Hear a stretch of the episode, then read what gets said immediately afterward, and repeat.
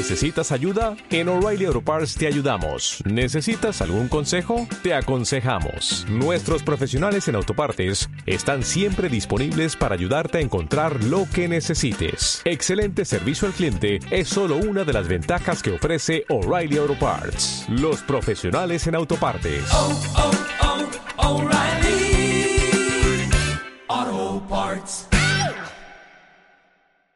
¿Te gustaría tener un manual que resuma 40 años de experiencia en ventas? ¿Te gustaría tener una guía estructurada para ahorrarte muchos años de prueba y error y que te cuente lo que realmente funciona? Todo esto lo encontrarás en 40 años vendiendo. El segundo libro de Joaquín Caraballo Matito. Un libro que te cuenta lo que ha funcionado en sus 40 años como vendedor, sin adornos ni cosas innecesarias, para que tengas éxito sí o sí. Muchos libros de ventas te dicen qué hacer. Este te dice cómo paso a paso, como en algunos vídeos de YouTube. Aumenta tus cierres de ventas increíblemente gracias a 40 estrategias probadas a pie de calle, como la manera infalible de saber si tu cliente está interesado en lo que ofreces, el antídoto al me lo tengo que pensar o cómo eliminar las objeciones en la visita comercial. Compra ya 40 años vendiendo. De Joaquín Caraballo Matito. Ya disponible en Amazon, en físico y digital. Bienvenido al Premium de Ventas Éxito. Esto que estás oyendo es una parte de la Masterclass. Solo los usuarios Premium tienen acceso a todo el contenido de esta y todas las Masterclass para siempre. Si quieres tener la formación que nunca tuviste, ve a ventasexito.com y suscríbete al Premium. Creo, creo que estoy en directo. Si estamos en directo, sí estamos en directo. Hola, Exeter. Bienvenidos y bienvenidas a una nueva formación, a una nueva masterclass, a una nueva sesión del Premium de Ventas Éxito. ¡Ey! ¡Muchas gracias! ¡Ole cómo está hoy el Premium! Está aquí la gente con antorcha para escuchar al, al siguiente eh, experto eh, que hoy va a tener una masterclass que no te quieres perder. Hoy vamos a hablar de un tema que a mi juicio se habla muy poco, que es la gestión de clientes morosos. Ya que muchas veces vas a la empresa, te formas en muchas áreas, pero el tema de tratar y de gestionar el tema de los clientes morosos, pues no, pues no, pues no una cosa que nos eh, preparan y el vendedor en algún momento, pues tiene que gestionar y bueno y enfrentarse a esta situación que no está formado, ¿no? Y para ello, para ello nos visita un crack, nos visita José Luis García, que es consultor de marketing y venta, formador en estrategia. Hola José Luis, ¿cómo estás? Hola, ¿qué tal, Ricardo? Muy buenas tardes. Muy bien, ¿y vosotros qué tal estáis? ¿Todos Hola. bien? Estamos muy bien, yo muy contento de que estés en el Premium de Ventas Éxito para hablarnos pues de un tema que yo creo que se habla muy poco, pero que el vendedor tiene que gestionar y tiene que aprender, ¿no? Que la habilidad de tratar a un cliente moroso, ¿no?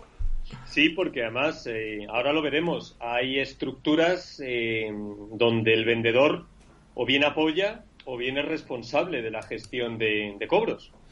Vale. Entonces, yo no sé muy bien por qué, imagino que porque es un tema árido, pero yo no sé muy bien por qué en las empresas normalmente no se suele formar a los equipos de ventas en este tipo de, temas, porque yo creo que es bastante importante, independientemente, independientemente de que, de que Ricardo, eh, la empresa tenga o no tenga un departamento propio de gestión de cobro de clientes morosos, eh, el vendedor habría que formársele de por sí, y después lo veremos, pero eh, la gestión de cobro y las ventas tienen muchas cosas en común, ¿eh?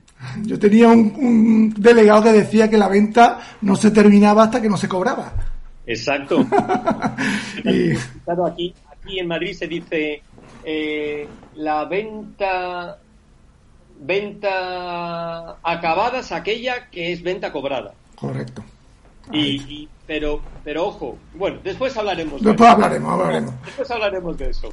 eh, cuando cuando lleguemos al, al punto concreto. Pues nada, José. Ese tema me voy a pringar. vale, vale, vale, perfecto, perfecto. Pues nada, José Luis, preséntate un poquito a la audiencia. ¿Quién es José Luis García? ¿Qué te dedica? Cuéntanos un poquito para la gente que no te conoce. Bueno, pues vamos a ver. En, en LinkedIn estoy como José Luis García Rodríguez. Al final de la presentación eh, podremos ver eh, mi foto y podremos ver mi- mis datos de contacto, etcétera. Y bueno, vamos a ver, yo podría hablar, eh, ya tengo una edad, ya tengo una edad, Ricardo, que no lo voy a decir públicamente, ¿vale? Y yo podría, podría enumerar pues muchas de las cosas que he hecho a lo largo de mi vida. Gracias a Dios he tenido una, una carrera, yo creo que bastante exitosa y bastante variada y bastante mezclada de cosas y de conceptos y de puestos. Pero ante todo, quiero decir que soy un vendedor. Eso es lo primero de todo. Mm, Yo ahora que después comentaré un poquito una anécdota que quiero comentar tanto a ti como a todos tus seguidores, oyentes, etcétera, una anécdota de mis comienzos, pero ante todo soy vendedor. Eh, ¿Por qué digo esto? Pues porque lo digo con mucho orgullo. Lo digo con mucho orgullo porque uno podrá ser eh, jefe de ventas, director comercial, director territorial, como yo he sido, pero ante todo antes de ser coronel o antes de ser general, antes de eso soy un soldado. Entonces, pues yo me siento vendedor, me encanta el mundo de las ventas. Ahora os contaré un poquito cómo llegué a ellas, porque al comienzo de mi carrera profesional eh, yo oía la palabra ventas, vendedor, comercial y salía corriendo en dirección contraria, Ricardo. Sí, ¿no? ¿vale? Pero al final, pues la vida te demuestra en cosas donde, donde tú vales. Bien de forma innata, bien porque tienes eh, algunas mm, habilidades que, que- que ya te vienen con, en tu personalidad y después las vas mejorando a lo largo de, de- de tu carrera eh, con la formación, con la experiencia, etcétera. Pero sobre todo, mm, ya te digo, yo soy un vendedor, he, trabajado como vendedor, he trabajado como director de producto, como director de proyectos, eh, he trabajado como director comercial territorial, como director comercial nacional en Portugal, he sido gestor de cobro de clientes morosos, he sido jefe de compras, he estado al otro lado de la mesa, ¿vale? He sido administrativo, auxiliar, he estado en almacén, he hecho un poquito de todo. Es que yo empecé a trabajar muy joven. Lo que pasa que me da vergüenza decir la edad, pues porque entre las gafas y la edad que tengo, no quiero, no quiero que la gente salga corriendo y diga, uy, ha venido una persona muy mayor a darnos una clase. Bueno, lo importante es que tú has estado en todos los procesos, ¿no? Yo- Como me dices, ¿no? Que has tocado todos los palos de la venta, ¿no? De- desde que vas en, en el almacén, administración, compra, venta, gestión de cobro, ¿no? Bueno, Sí, eso- sí, de hecho, en mi, en mi, en mi LinkedIn se puede ver absolutamente todo, no hay nada que, no hay ninguna mentira en mi LinkedIn, ¿vale? Y ahí se puede ver toda mi carrera y, y la verdad, como te decía antes, gracias a Dios eh, he tenido una, una carrera bastante variada y he hecho muchas cosas y he tenido la suerte de aprender de, de- de muchos jefes y muchas jefas que a lo largo de mi vida me han enseñado, al igual que compañeros y compañeras. He aprendido, me gusta aprender Vale. también de los, de los clientes y de- también de ti, de ventas éxito, de, de la gente que ha venido, de las preguntas que hacen los, los oyentes. Me gusta aprender de todo el mundo, incluido de mis alumnos cuando doy clases. Perfecto. Pues nada, José Luis, vamos ya con la masterclass que te has preparado, ¿no? Te voy, te voy a compartir pantalla. Eh, aquí ya está. Gestión de cobro de clientes morosos. José Luis García Rodríguez. Exacto. Dale caña. Venga, vamos a darle, a darle un poquito de, de caña y vamos a empezar. Bueno, pues vamos a empezar con. con. A ver. Vamos a empezar con una definición, ¿vale? que, ¿Qué es para mí la gestión de cobro de clientes morosos? Venga. ¿De acuerdo? Venga, dale. Y para mí eh, es el arte de cobrar a aquellos clientes que se han pasado y que no han cumplido las fechas acordadas y que después de cobrarle siguen siendo clientes. Difícil, ¿no? Esto es difícil, ¿no? ¿Vale? Y como digo yo ahí, como digo ahí, es el arte de conseguir que tus clientes cuando se han saltado las fechas acordadas y que sigan siendo clientes. Y que valga la redundancia. ¿Por qué? Porque la misma frase repito dos veces la palabra cliente. Este mensaje para mí es muy importante. Que paguen en su fecha. Pero si no pagan en su fecha y hay que hacer una reclamación de cobro, que paguen y que sigan siendo clientes. Porque yo creo que ese punto es importante, ¿no? Hombre, importantísimo. Porque si cobra y luego ya el cliente lo pierde, pues al final te, te queda un mal sabor de boca, ¿no? Que, oye, que eso a veces pasa, Ricardo. No vamos Sí. a, no vamos a aquí a ser súper positivos y vamos a decir cosas que no son. El objetivo es que el 95%, 98% de los clientes se queden con nosotros, pero hay veces que, que se pierde algún cliente después de una gestión de cobro. Eso lo hemos sufrido todos y que no lo haya sufrido algún día alguien eh, lo, sufrirá. Lo sufrirá, sufrirá seguro, vaya. seguro que tú también en, tu larga carrera y en tu carrera lo habrás sufrido alguna vez, ¿vale? Bueno, pues vamos a, a introducción. Después, una vez que hemos dicho la definición, introducción. Antes de empezar voy a contar una anécdota, ¿vale? Porque hace mucho tiempo, en una galaxia muy, muy lejana, yo fui gestor de clientes morosos. Yo cuando empecé mi carrera, yo empecé, bueno, en, cuando yo era joven, que en una época de mi vida yo fui joven, Ricardo, eh, a lo que ahora se llama becario, en aquella época se llamaba aprendiz quitando esa primera mm, experiencia que fue en una empresa que ya no existe, que se llama Viajes Melía, no sé si la recordarás, yo empecé, digamos que mi primer contrato laboral real fue en el corte inglés. Y bueno, pues yo en el corte inglés tuve la suerte de aprender muchísimas cosas y una de las cosas eh, que aprendí fue estando en el departamento de clientes morosos. Yo recuerdo cuando entré, cuando entré en el corte inglés, yo entré en administración. A mí me mandaron a, las oficinas centrales de Valdemoro, de los almacenes centrales, que, perdón, que tienen en Madrid, y yo fui a administración allí.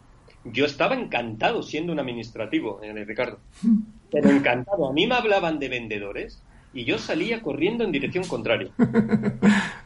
Pero me, bueno, pues oye, les gustó como lo hice allí y me dijeron, oye, hay un puesto en el departamento, en la central en la central cerca de Hermosilla, en Fuente del Berro, hay un puesto de, de gestor de clientes morosos y oye, mm, nos gustaría que fueras para allá. La verdad, eh, era un puesto, era una promoción, un puesto mejor, era algo, era algo que aunque sonaba árido, mm, a mí me atraía mucho. Yo estaba, yo seguía estando en el departamento de administración, que es lo que yo quería, ¿vale? Y bueno, pues allí empecé. Y ahí fue cuando me di cuenta, eh, Ricardo, que mi, que mi vocación era otra que la de administración. Y te explico por qué. Porque ese, digamos que fue mi primer contacto con las personas. Vale. cuando tú eres administrativo en un almacén, pues tú eh, tienes compañeros y compañeras, tienes jefes y jefas, ¿vale? Y cuando estás en un departamento de gestión de clientes morosos, también tienes compañeras, compañeros y jefes. Pero después tienes algo más que son los clientes morosos. Vale, vale. yo estaba en la, en la división comercial, que actualmente se llama división de empresa, y, bueno, pues yo cobraba a, organismos y a empresas. Y nosotros estábamos divididos de una de las formas que, que pondré ahora después. Había, había una gestión telefónica y había una gestión de calle. ¿Cuál era el criterio para uno u otro? El importe de la factura. Es decir, imagínate, hasta 10.000 euros todo es gestión telefónica. Y a partir de 10.000 euros eh, se hace gestión de calle. Entonces yo empecé en gestión telefónica y después acabé en gestión de calle. Vale. Entonces, la gestión telefónica, pues tú hacías las llamadas, tú te pones en contacto con el cliente, veías el saldo que tenían, la factura, facturas, las que habían vencido, las que no, tenías bastante información. Yo la verdad es que muchas veces pienso, digo, joder, ahora que hablamos de correos electrónicos, y yo ya en aquella época teníamos el sistema interno de mensajes del corte inglés, era una especie de correo electrónico, eh, daba, mentíamos en lo que hoy en día se llama CRM. ya, ya, estábamos, sin saberlo, ya estábamos más avanzados de lo que imaginábamos. A mí, yo, yo recuerdo con, mucho cariño al corte inglés porque para mí fue como la, primera empresa y es como el primer amor. Digamos que el primer amor nunca se olvida, pues mi primera empresa profesional, ese amor profesional, a mí el corte inglés me enseñó mucho y, gracias a, estar allí me aprendí muchísimo y me, abrió muchas puertas después en el futuro. Entonces, yo empecé haciendo gestión telefónica y después pues eh, hice gestión de calle. Y ahí fue cuando me di cuenta, hablando por teléfono, yendo a visitar, eh, negociando, hablando. Ostras, dije, esto es complicado, pero a mí me gusta hablar con la gente. Esto de estar todo el día tras un ordenador, con, con facturas, con recibos, con tal, yo me di cuenta y digo, no, no es lo mío. Lo mío es la, la, el, el, estar con la gente, ¿vale? Lo que pasa es que yo, bueno, pues en ese momento no tenía, no tenía, eh, no era vendedor, después me mandaron a, a una exposición de que tenía el corte inglés en, en, el barrio de Salamanca y fui como responsable de administración y me encantaba hablar con los clientes. A veces vendía y todo, lo que pasa es que no tenía yo número de vendedor, lo, lo tenía que dar al número que había en la tienda y, y, me encantaba. Yo me di cuenta que lo mío eran los, los clientes, ¿vale? Pero vale. yo hace mucho tiempo fui gestor de cobro de clientes y, y, y, bueno, estuve, la verdad es que me encantó. Y después comentaré eh, algún concepto más relacionado con la venta. Venga. Seguimos, ¿no? Dale, dale caña. Vale, ¿cómo era y es la gestión de pues yo voy a, en la siguiente diapositiva lo que voy a ver es los diferentes tipos de organización que yo me he encontrado, que yo he aprendido, que en los que yo he participado, visto a lo largo de toda mi experiencia. Tanto que yo he trabajado en las empresas en las que he estado, como en los diferentes clientes en los que yo he estado y proveedores que conozco. Bien, Primer tipo de organización. Dependiendo del importe de la cuantía y con departamento independiente, gestión telefónica y gestión de calle, visita, que es lo que acabo de comentar. ¿vale? vale. Normalmente, normalmente este tipo de estructura, cuando se, cuando se tiene, se tiene en empresas grandes. Vale. ¿vale? Normalmente. Después, segundo, solo gestión telefónica con departamento también independiente, normalmente también en grandes empresas. Es uh -huh. decir, hay dentro del departamento financiero, dentro del departamento de administración o administrativo, hay una sección, una, una, serie de personas que son gestores de cobros, que lo que hacen son llamar, llamar, llamar y llamar, y después, a través de lo que nosotros también teníamos en el corte inglés, que en mensajeros, tú mandabas al mensajero a por el cheque, a por lo que fuera, a por el dinero, a por lo que fuera, ¿vale? Vale. Bien, ahora, ahora tendrías que mandar al mensajero a por la criptomoneda, que sería distinto. vale.